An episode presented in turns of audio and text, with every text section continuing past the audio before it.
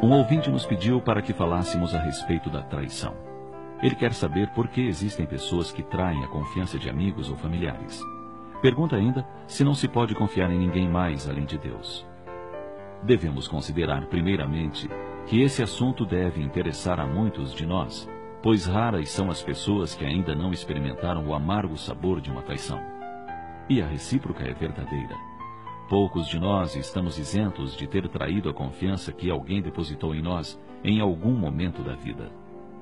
Essa situação reflete as condições morais dos espíritos reencarnados na face da Terra. Até mesmo o espírito mais perfeito que a Terra conheceu não ficou indene à traição. Jesus de Nazaré, que era todo sinceridade, fraternidade e afeto, sentiu na face o beijo do amigo traidor.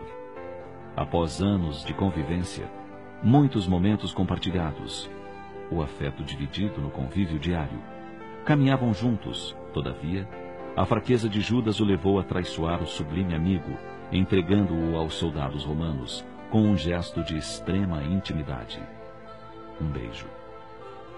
Judas havia acertado que denunciaria o Cristo com um beijo, já que não tinha coragem de fazê-lo verbalmente diante dos demais amigos.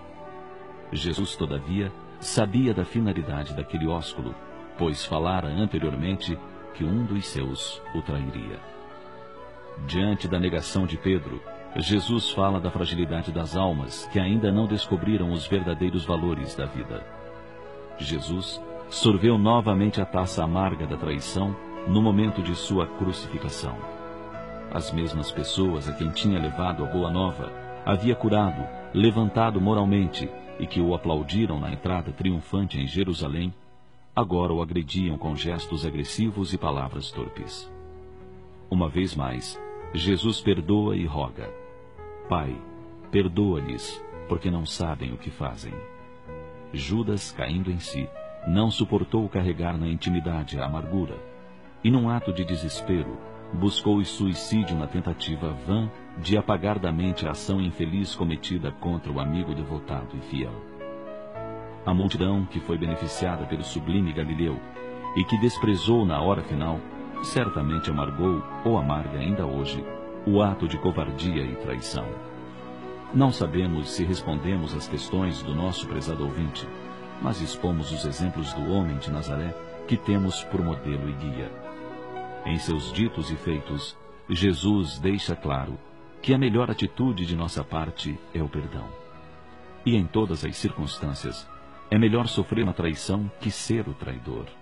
Pois esse, quando se der conta da sua fraqueza, sentirá nas profundezas da alma o gosto amargo do arrependimento. E certamente buscará reparar a falta junto àqueles a quem traiu.